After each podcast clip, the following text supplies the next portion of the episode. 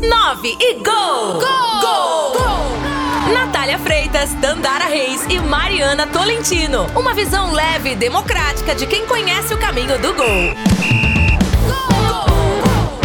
Fala galera, tá começando mais uma edição aqui do podcast 9 Gol.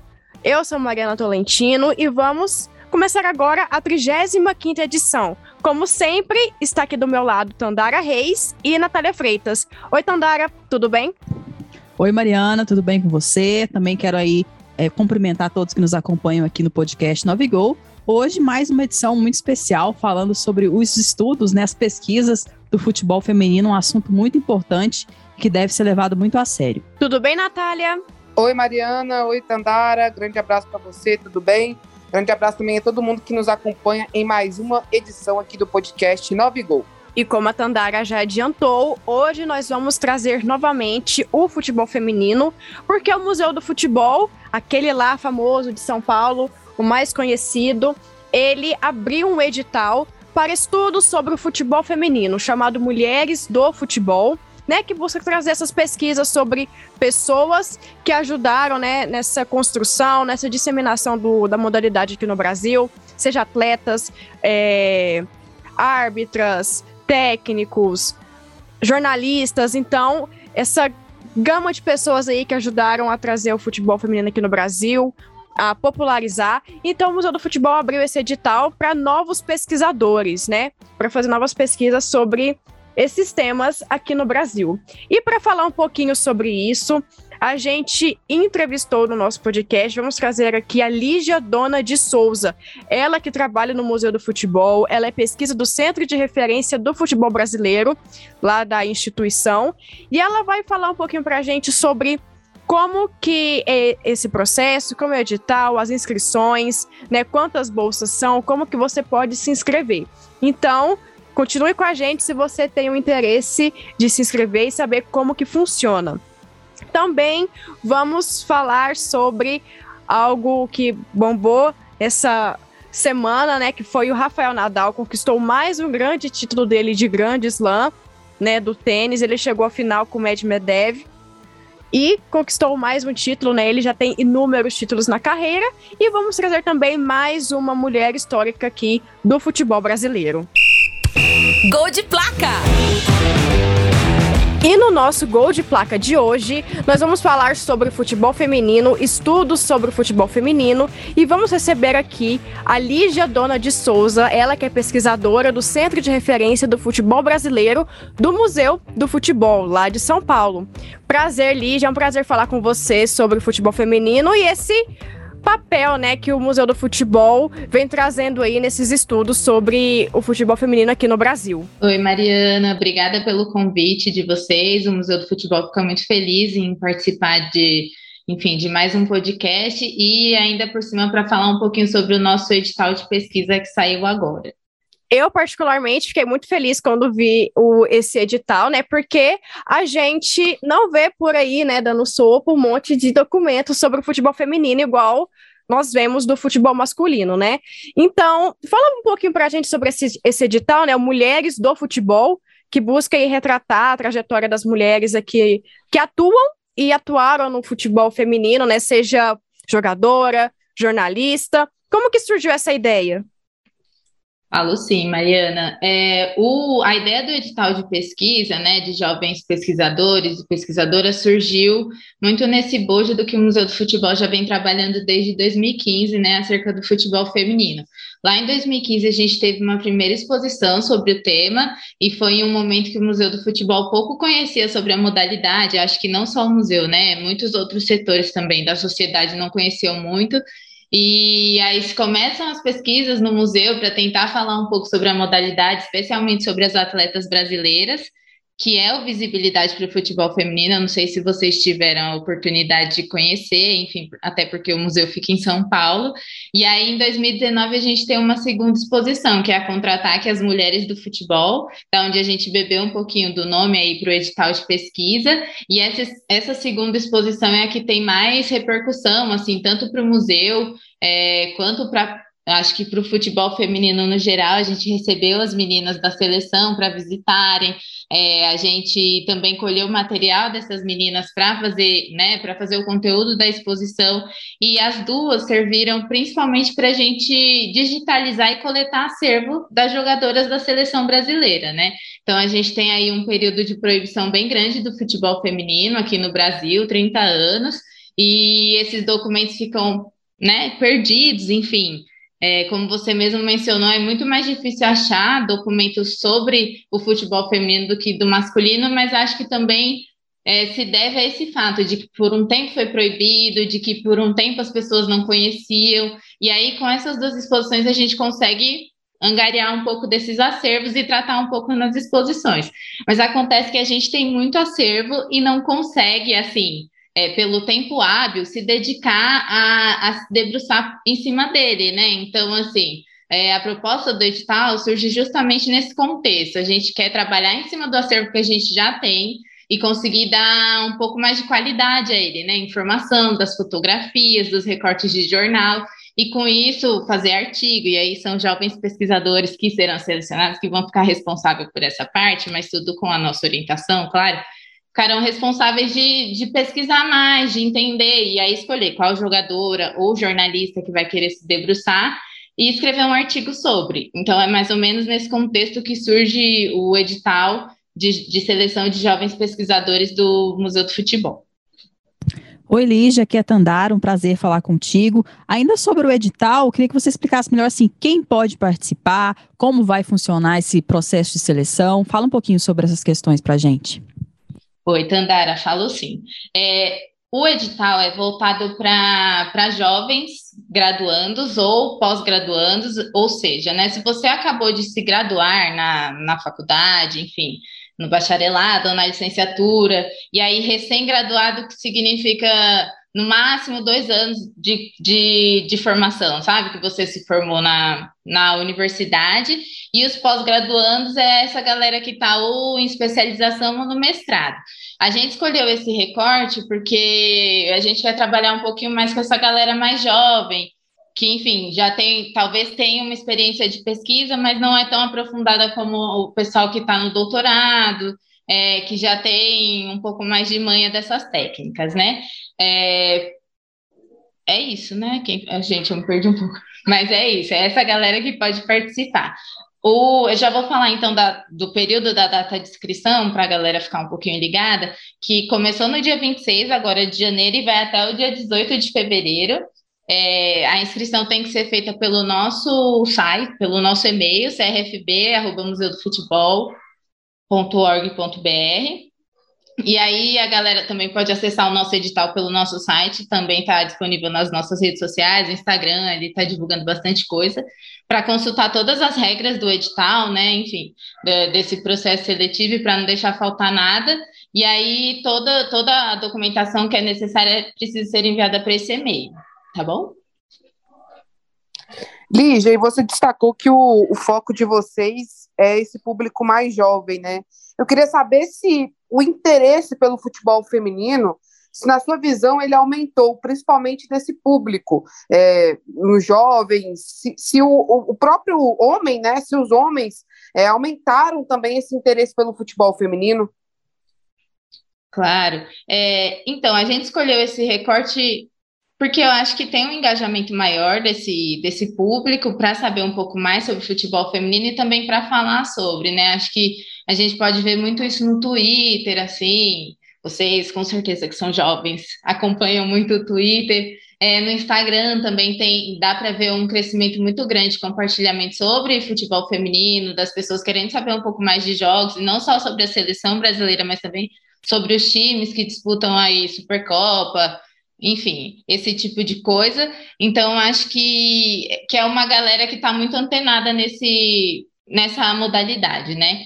É, no museu, a gente pôde perceber, assim, com a exposição contra-ataque, que, que o, o, público masculino também é muito interessado nessa história. Claro que existem pessoas que não querem saber, e aí eu acho que isso é. Em todo lugar existe, existe essa galera que, enfim, não tem interesse, que acha que né, que a pauta não, não vale a pena, mas eu acho que a gente tem que focar em quem quer saber. E quando a gente teve a exposição é, de 2019, é, muitas pessoas iam, inclusive homens, perguntar pela exposição, né, até quando eu ficaria, para voltar de novo e ver com mais calma. Então, acho que esse, esse interesse vem crescendo bastante.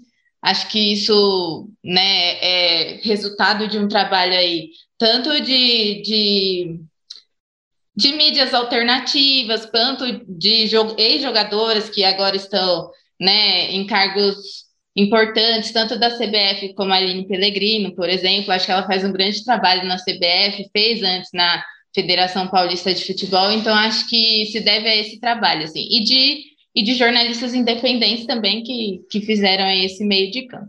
Lígia, eu gostaria de saber um pouquinho é, como que é a rotina de uma pesquisadora e qual que é a sua função no Museu do Futebol. O Museu do Futebol é inaugurado em 2008, né? É um museu novo, adolescente quase, e aí, o departamento que eu faço parte é o Centro de Referência do Futebol Brasileiro. Esse departamento é responsável pelo acervo e pela pesquisa do museu. Isso significa dizer que é, é, o, é o núcleo responsável por negociar todas as imagens que estão no Museu do Futebol, tanto na exposição de longa duração, quanto na exposição temporária e as virtuais que a gente faz também, como também é o, é o núcleo responsável pela pesquisa, né? Então, se a gente tem alguma renovação, mesmo que pequena, na, no, na exposição de longa duração, é o centro de referência que vai encabeçar esse processo de pesquisa e ajudar o núcleo de exposições a formatar tudo isso. É, exposição virtual também é uma atribuição do nosso núcleo, enfim, esse tipo de, de, de, de trabalho. Assim como o edital, tudo que tem a ver com pesquisa passa pelo centro de referência. O centro de referência também tem uma biblioteca, e aí ela só pode ser visitada fisicamente, a gente, e, e também pelo nosso banco de dados, eu não sei se vocês conhecem, mas se quiserem acessar é o dados.museudofutebol.org.br.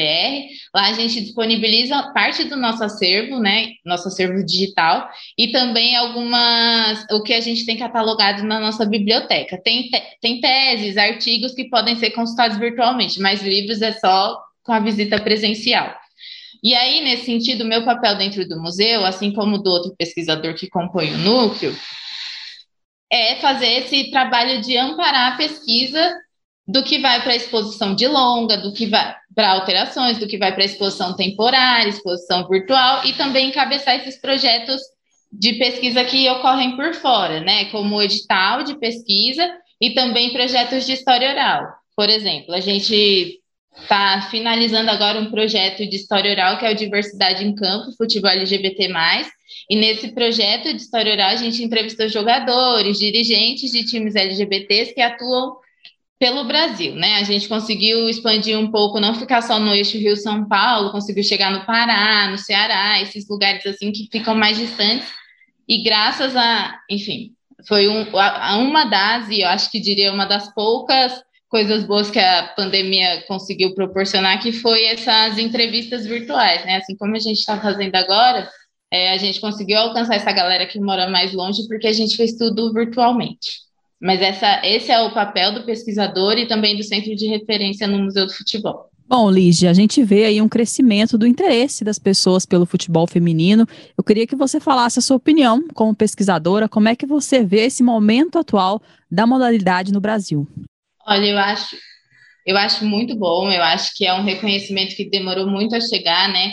É, com, eu não sei se vocês conhecem, mas fica também uma indicação aqui da pesquisa da Era Bonfim, que também já foi pesquisadora no Museu do Futebol, e ela trata justamente de um período em que o futebol era tido como uma atividade circense, né? Lá na década de 10, de 20, 1910, 1920, e, e, ou seja, isso significa dizer que o futebol feminino tem registro de muito tempo atrás, né? Fora o que a gente não, não consegue descobrir, não consegue acessar. Então, acho que vem, vem atrasada, obviamente, tem, tem uma década aí quase de distância dos primeiros registros que se tem conhecimento, mas acho que é importante que se tenha, pelo menos, né? Então, eu fico feliz de ver que o futebol feminino está alcançando muitas pessoas, é, além das pessoas que já se mobilizavam em prol da modalidade, né? Acho que, enfim, acho que ainda tem muito que crescer, mas acho que a gente já está num bom caminho. É, e a gente, inclusive, teve a oportunidade de entrevistar a Aira Bonfim Ela já participou aqui do nosso podcast, falou muito, deu uma aula para a gente, né, sobre esse trabalho que vocês pesquisadores fazem. Foi bem legal também a entrevista com, com a Aira Bonfim aqui no podcast. Nove Gol, quem está nos acompanhando pode procurar aí no Spotify, que tem aí a edição com a Aira Bonfim também sobre essa pesquisa que ela faz no futebol feminino. Agora, Lígia, eu queria que você falasse da importância de se conhecer a história para que a modalidade evolua no futuro, né? Eu, particularmente, acho que é muito importante a gente saber, é, desde lá do começo, como surgiu, como as dificuldades que a modalidade enfrentou, para que a gente entenda e, e, imagine, né, como que ela vai, vai evoluir. Você, como pesquisadora, também pensa assim que é importante se conhecer a história para que a, a modalidade evolua cada vez mais? Oi, Natália, eu acho que sim, acho que o que você falou é, é de lei. Eu acho que tudo tudo na vida a gente tem que conhecer a história, o passado, para entender como as coisas se desdobram no futuro, né? Acho que nesse sentido, saber da proibição é importante, saber que já se tem registros da modalidade lá na década de 1910 e 1920 é importante, porque é saber que não é uma coisa que surge agora, né? Não é uma coisa que surgiu em 10 anos. E saber também, por exemplo, da, da primeira seleção é, formada que representou a, a, nossa, o Brasil, né, a seleção brasileira, saber quem são as jogadoras, por exemplo, saber que em mil, 1989 a gente teve um, uma Copa experimental, uma Copa não, um campeonato experimental, é, e que as jogadoras que tiveram nessa, nesse experimental estiveram também na primeira Copa de futebol feminino, é, saber, por exemplo, que se comemorou esse ano 30 anos dessa primeira seleção, então, a CBF fez um evento, inclusive homenageando jogadoras como a Fanta, a Marcia Tafarel, enfim, dentre outras que foram 30 jogadoras, eu não vou conseguir falar o nome de todos aqui, mas eu acho que é saber da importância dessas mulheres, o que elas colaboraram com a modalidade, o quanto que elas também sofreram nesse caminho, né? Porque eu acho que um dos maiores problemas da falta de visibilidade aí do, do futebol feminino é que o salário das jogadoras é baixo, né? E acho que ter mais visibilidade, conseguir que as pessoas se, se organizem para assistir, que comentem, etc, etc, significa dizer que os times também vão receber mais patrocínio, que a seleção vai receber um patrocínio melhor e que é aí que essas jogadoras vão receber um salário melhor, porque afinal de contas é a profissão delas, é o ganha-pão delas e elas precisam disso para sobreviver, né? E é uma dedicação exclusiva para os jogos, para os times, para a seleção. Então, acho que é nesse caminho, assim, saber a história é fundamental e inclusive para o reconhecimento e para que essas jogadoras se mantenham jogando, né? Que eu acho que isso que é o mais importante para a gente. Então, Lígia, aqui no edital no Mulheres do Futebol, são duas bolsas de pesquisa, né, de R$ 1.680. Quem não for é, aprovado, vamos dizer assim, escolhido, tem como participar da pesquisa de alguma outra forma? Olha, tem, assim, o centro de referência está sempre aberto, acho que não só né, fisicamente pela biblioteca, mas também por esse e-mail que eu falei. Vocês podem, quem tiver interesse, pode mandar e-mail para a gente. Se quiser conhecer um pouco mais do nosso acervo, quiser fazer parte, fazer alguma pesquisa junto com o centro de referência, é, se debruçar um pouco mais sobre outros acervos, a gente está super à disposição. Pode entrar em contato comigo ou com outro pesquisador, que é o Marcel, que a gente faz esse meio de campo. E, inclusive, agradeceríamos, porque eu acho que é, é o que eu comentei um pouco no começo, que a gente precisa se debruçar sobre esse material, né? Não adianta só ter o um material se a gente não tem informações. E a gente tem muito material, infelizmente a gente não consegue em duas pessoas só se debruçar sobre eles, mas acho que quanto mais mãos tiverem para trabalhar, melhor para a gente. Bom, Lígia, você é pesquisadora do Museu do Futebol. Falando um pouquinho agora sobre a Lígia pesquisadora, como é que o futebol entrou na sua vida? futebol entrou na minha vida e aí, enfim, eu sou corintiana, gente. Espero que as pessoas não fiquem bravas com isso, mas eu tenho como todo mundo, né? Então, o futebol entrou na minha vida pelo Corinthians, assim, eu sou, eu gosto muito do Corinthians e a, a história que eu mais lembro assim da minha vida é que meu pai falou que ele era São Paulino, isso coisa de, de adolescente, né? Que ele era São Paulino antes de eu me tornar corintiana e por ele ver o quanto eu e meu irmão depois gostávamos do Corinthians e queríamos acompanhar, ele acabou se tornando corintiano. Há pessoas que né, ficam bravas com esse depoimento, afinal de contas, São Paulo é um dos nossos rivais, mas eu acho que tá tudo bem, é, é do jogo, as pessoas às vezes não encontram o seu time na hora certa, né? E é, de, é, nesse momento que entra na minha vida, assim, eu fui e teve um jogo muito marcante para mim do Corinthians que eu acompanhei, acompanhei no Pacaembu, é, antes dessa obra, enfim, eu não lembro exatamente o ano, mas era lá para os anos, tipo, 2010, 2012, alguma coisa assim, e foi um jogo com o Fluminense, não era nem um clássico, né, de São Paulo e tal, mas foi um jogo que eu gostei muito, acho que foi o meu primeiro jogo, então foi, tipo, muito marcante para mim. É desse jeito que entra, e aí depois de de alguns anos eu começo a trabalhar no Museu do Futebol, né? Eu entro no Museu do Futebol em 2016, então me trouxe ainda mais para perto do futebol. Lígia, já agradecendo a sua disponibilidade de participar com a gente aqui no podcast 9 Gol, se ficou alguma coisa que a gente não te perguntou, que você queira é, explicar para a gente, que você queira ressaltar aqui, e que você reforce também como que o pessoal pode fazer para entrar em contato com vocês do Museu do Futebol e se inscrever também para participar do edital.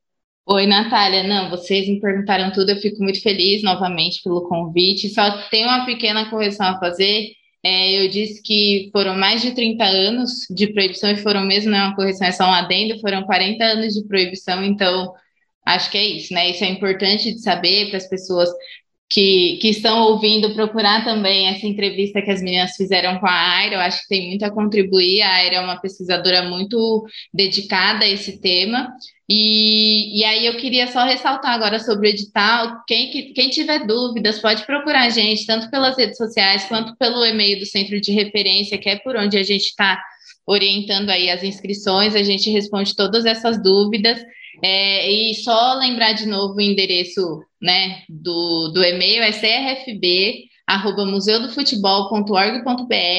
Na inscrição, caso já mande a documentação para inscrição, escreve no assunto edital de pesquisa e anexa todos os documentos que a gente orientou ali no edital que está disponível tanto no site do Museu do Futebol quanto no Instagram, enfim, tem uma, um, um destaquezinho separado só para o edital, então se alguém perdeu ou não sabe onde encontrar, é só no, no Instagram e procurar esse destaque. As inscrições ficam até dia 18 de fevereiro, então tem um tempinho ainda aí para se preparar, tem bastante tempo, na verdade. Então peço que se inscrevam. E o resultado final sai no dia 24 de março. Então, assim, final mesmo, né? A seleção dos dois bolsistas são duas do, duas metodologias, duas, duas fontes de pesquisa, uma é a fonte escrita, outra é a fonte oral, então quem tiver mais afinidade com uma escolhe uma, quem tiver com a outra escolhe outra, vai ser um bolsista por fonte, então já fica isso esclarecido, e a gente vai fazer entrevistas com os três melhores colocados de cada, que se inscreveu para cada fonte de pesquisa, né, então, pouquinho antes do dia 24 do 3, a gente vai marcar a entrevista com, com três inscritos para cada bolsa e no dia 24 do 3 sai o resultado. Espero que vocês se inscrevam, espero ver carinhas novas pelo centro de referência. Quem quiser saber mais sobre o centro também pode escrever para esse e-mail que a gente está lá respondendo todo mundo. E obrigada, gente, mais uma vez.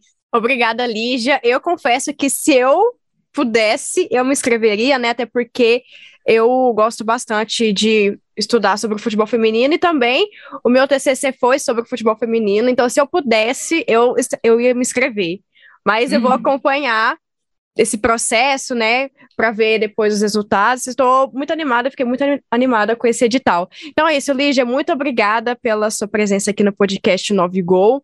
A gente fica muito feliz, né, com essa contribuição que você traz, o Museu do Futebol traz para o futebol feminino aqui no Brasil. Muito obrigada. Obrigada eu, Marina. Obrigada, meninas. E tudo bem, se vocês não puderem se inscrever, mas façam projetos com a gente, a gente está sempre por aí, tá bom? Tá bom, Lígia, muito obrigada mais uma vez. Foi um prazer falar contigo. Prazer, gente. Viralizou, repercutiu e virou pauta. E como já falamos, né, no Viralizou de hoje, vamos trazer o Rafael Nadal, ele que conquistou mais um título no tênis, né, um título de Grande Slam. Ele já que tem inúmeros títulos na carreira e dessa vez no Australian Open ele enfrentou o Medvedev na final e levou mais um título, não é isso, Natália? Isso, Mariana, pois é, o Rafael Nadal se tornou aí o maior vencedor de grandes slams da história. Ele chegou a 21 troféus com essa vitória sobre o Daniel Medvedev, né, o russo. Foi uma partida muito emocionante, 5 horas e 24 minutos de jogo. Né? Foram cinco sets, com a parcial né, de três sets a dois para o Rafael Nadal, o espanhol que saiu perdendo. O, o Medvedev conseguiu abrir dois sets a zero e o Rafael Nadal conseguiu uma virada histórica, né, para três sets a dois.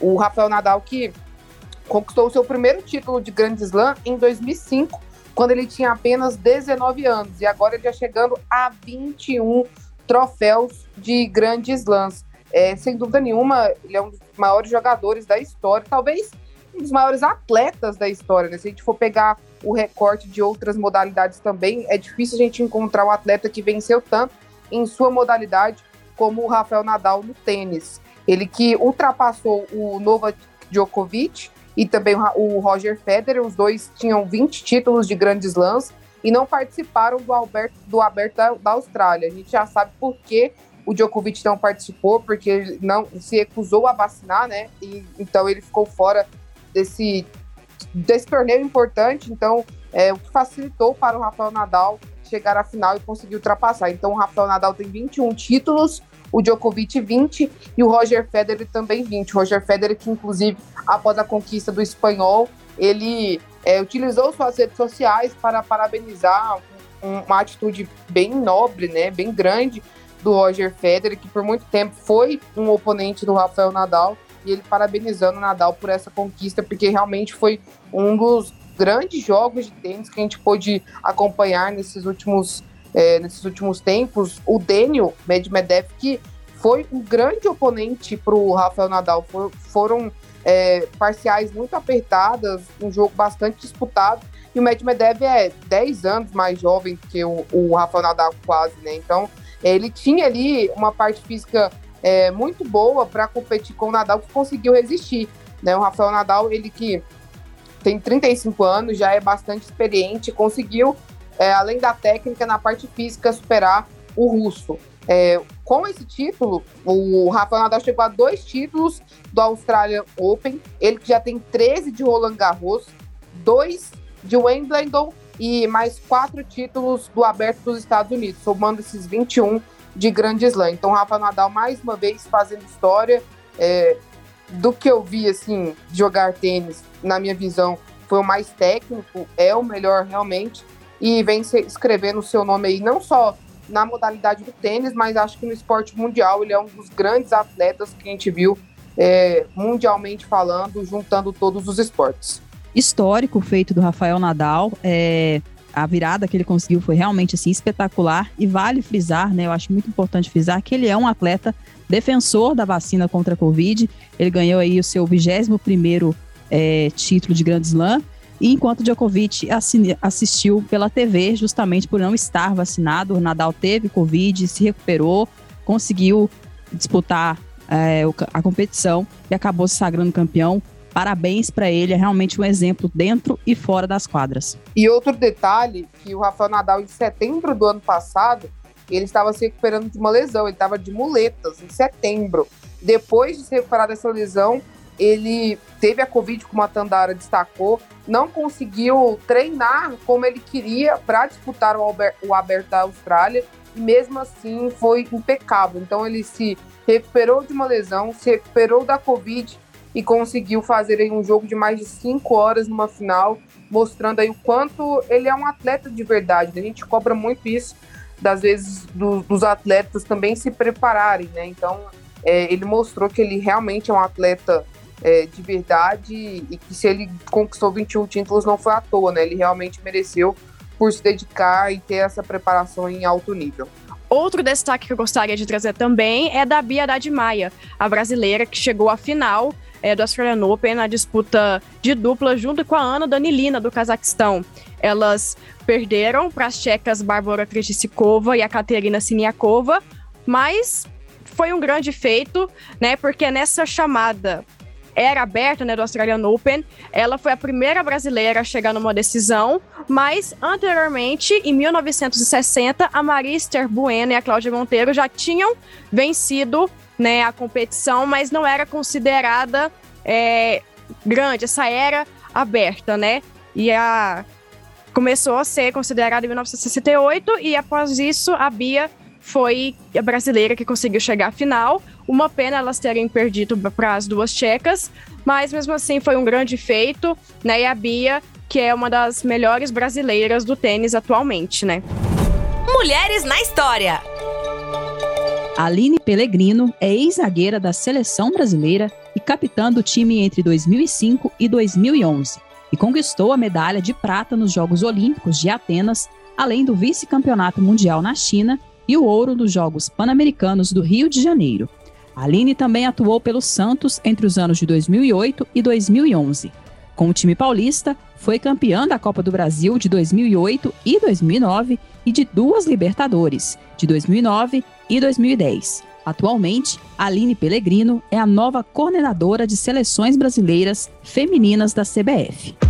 9 e gol! Gol! Gol! gol! E com isso, chegamos ao fim de mais uma edição do podcast aqui 9 Gol, pela Sagre 730. É, muito obrigada, Natália e Tandara, por acompanharem mais uma edição e a você que nos acompanha até o final. Um abraço, Tandara. Grande abraço para você, Mariana, para todo mundo que nos acompanhou aqui no podcast 9 Gol. Muito obrigada por ficar com a gente aí em mais uma edição. Um beijo, Nath, até a próxima. Beijo, Mariana. Grande abraço para você, para Tandara, para todo mundo que nos acompanhou aqui no podcast 9 Gol. Lembrando que sai toda segunda-feira, né? Então, toda semana, uma edição nova aqui do 9 Gol. E você que nos acompanhou, pode escutar essa edição do podcast 9 Gol, segunda-feira, às 8h30 da noite, no SAG 730M. Sai um pouquinho antes das 18 horas lá no site, né, sagresonline.com.br. E você também pode escutar essa e as outras edições nos tocadores de podcast, Spotify, Deezer, SoundCloud. E você pode ver todas as outras edições. Obrigada por, por nos ter acompanhado até aqui e até a próxima.